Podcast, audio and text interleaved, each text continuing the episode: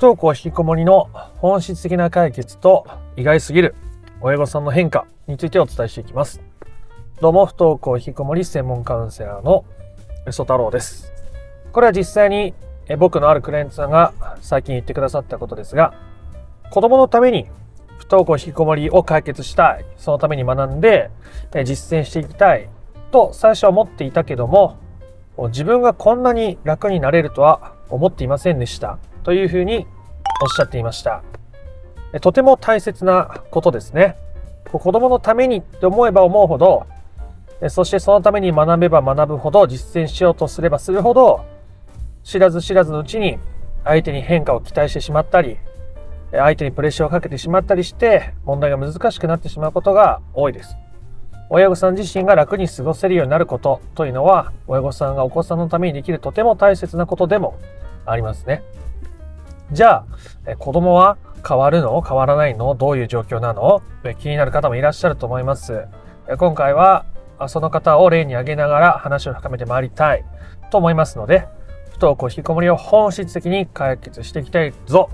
私も楽に過ごせるようになっていきたいぞ。という人は最後まで聞いてみてください。ということで、えー、その方の今の様子、まあ、あまり具体的なことは言えないですが、まあ、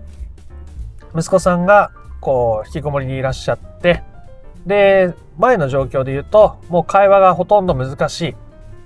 少し離れて暮らしてるんですけど連絡しても帰ってこない。とか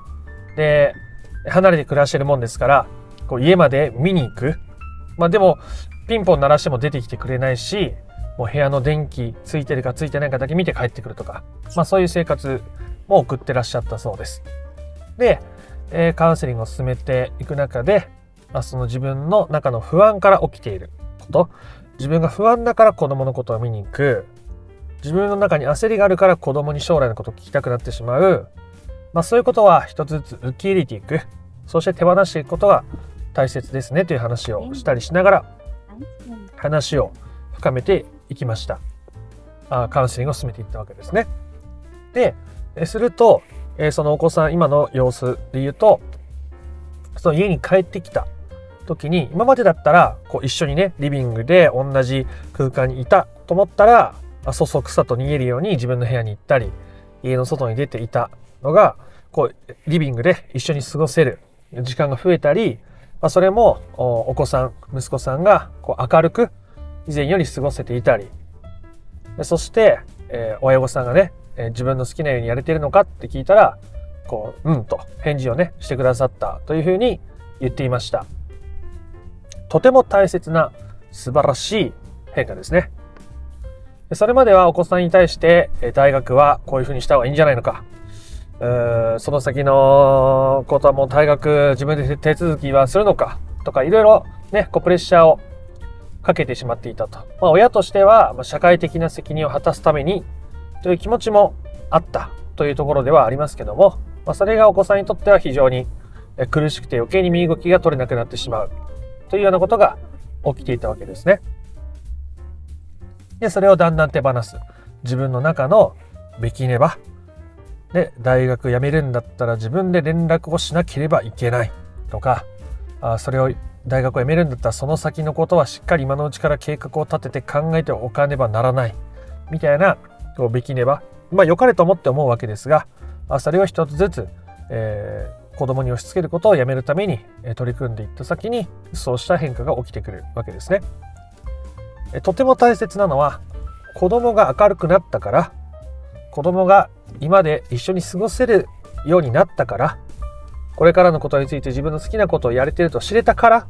楽になったじゃないですね。それは違うです。順番が違います。それを待つことはあなたの自由ですが、待っていてそうなる 可能性は、極めて低いでしょう。この親御さん、クレンツさんは自分にできることをやったわけですね。今まで子供に押し付けていたものを押し付けないでおこう。自分の中にある 不安や 焦りを自分の問題として、えしっかり見つめて、それを手放せるように取り組んできたからこそ、こうした変化が結果的に起こるわけですね。とても大切な取り組みです。親御さんが変わった結果として子供が変わるという、この順番はとても大切です。子供が学校に行ってくれたから、子供が笑顔を取り戻してくれたから、私は元気になれた。ね。そうやっておっしゃる親御さんがいないわけじゃないです。でもその前には必ず自己需要とか自分のことを受け入れる。子供から親御さん自身が自立をするということをしていった先に起きることですね。そうやって不登校引きこもりというのは、まあ、本質的な解決をするということですし、まあ、何より親御さん自身が変わることそのものが本質的な解決だということをお伝えしているわけでございます。まあ、ついついね、相手に変わってほしい、えー、子供がもうちょっと元気出してくれたら私だって思う存分外に飛び出していけるかもしれないのに、ね、気にせず仕事できるかもしれないのに、まあそう思う。えそういう気持ちがあることは何も悪いことじゃないですが、あそういう気持ちがあると、結局、ね、子供が動いてくれたらっていう子供に対する依存になってしまっていて、え自分が自分の人生を生きる。親御さんが親御さん自身の人生を生きるということが難しくなってしまうので、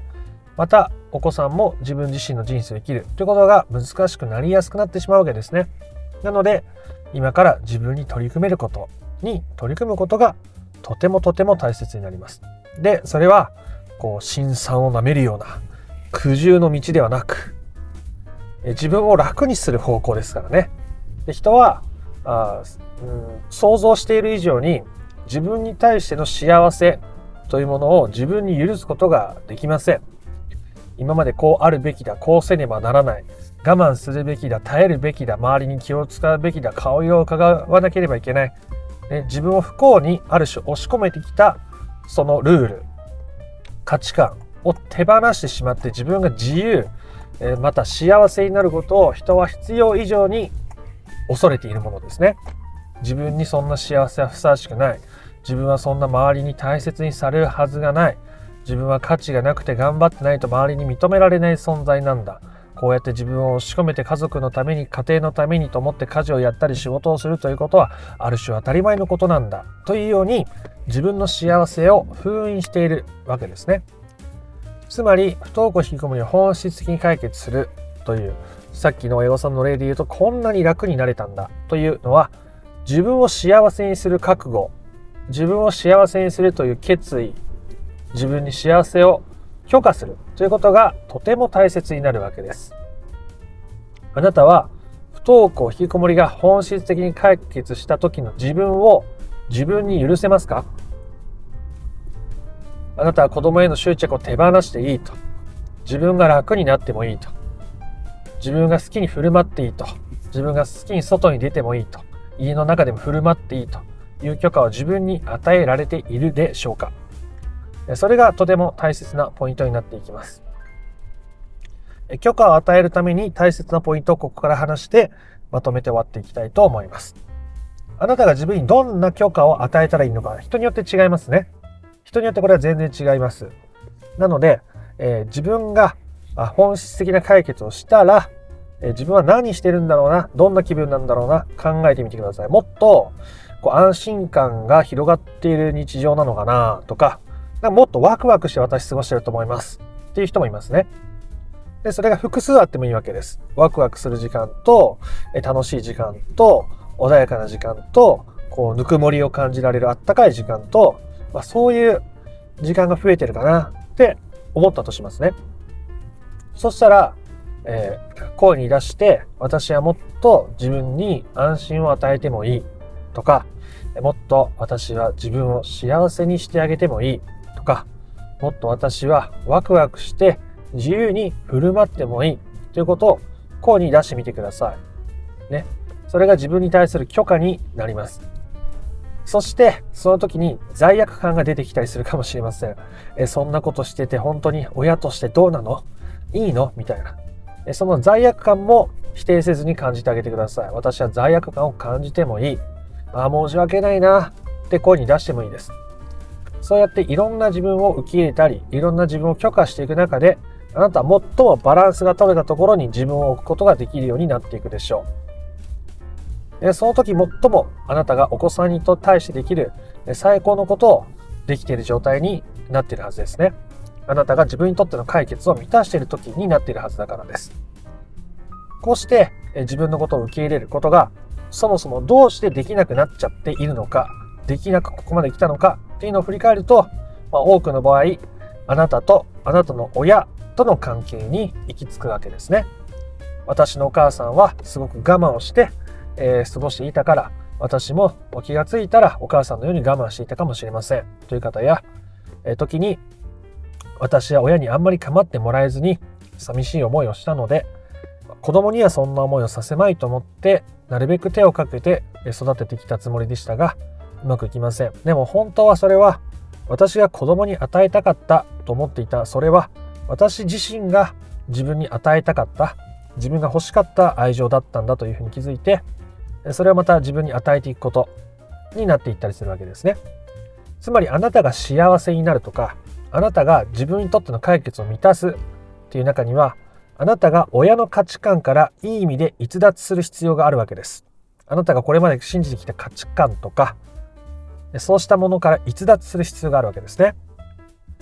そんなことしたくないんですよね、人って。そこがどれだけ幸せでも、今まで自分が信じてきた、守りたかった、頑張ってきたものを見放すような、見捨てるような、切り捨てるような、否定するような気がしてしまうので、なかなかそれをしたがらないというものですが、でもあなたが本当に自分のために、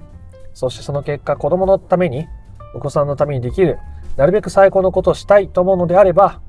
ね、結局親の価値観から逸脱することは、親を裏切ることでも、親を見放すことでもなく、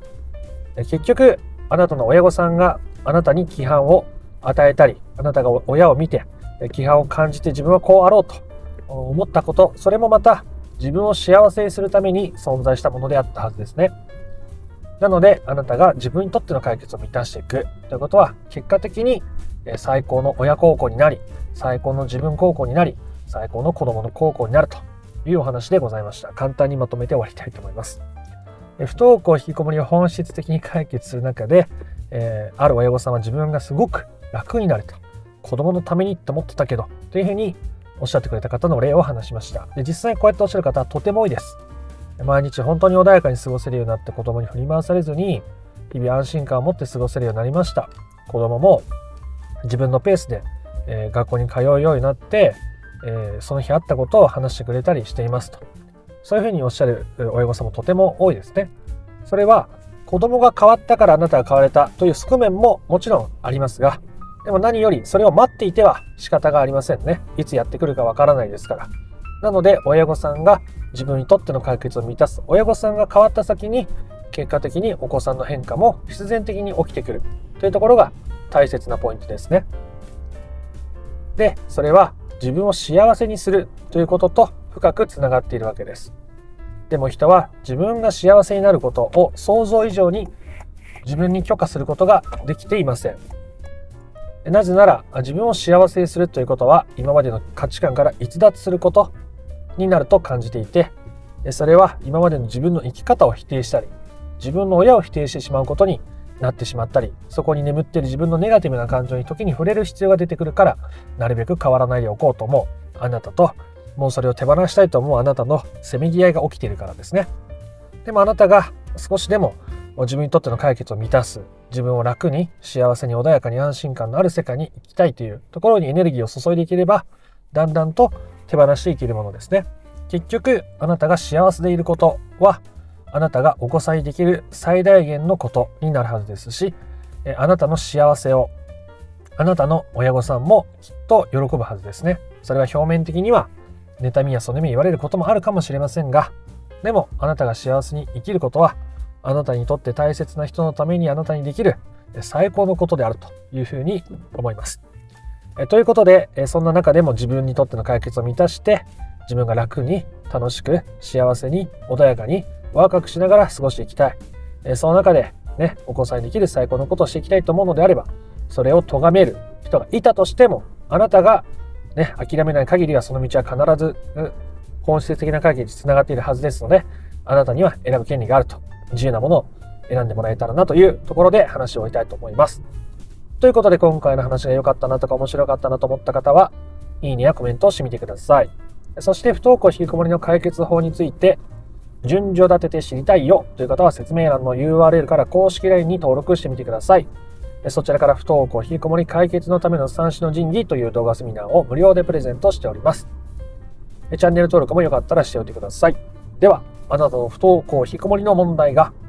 本質的な解決にたどり着くことを心から願っております。また別の配信でもお会いしましょう。ありがとうございました。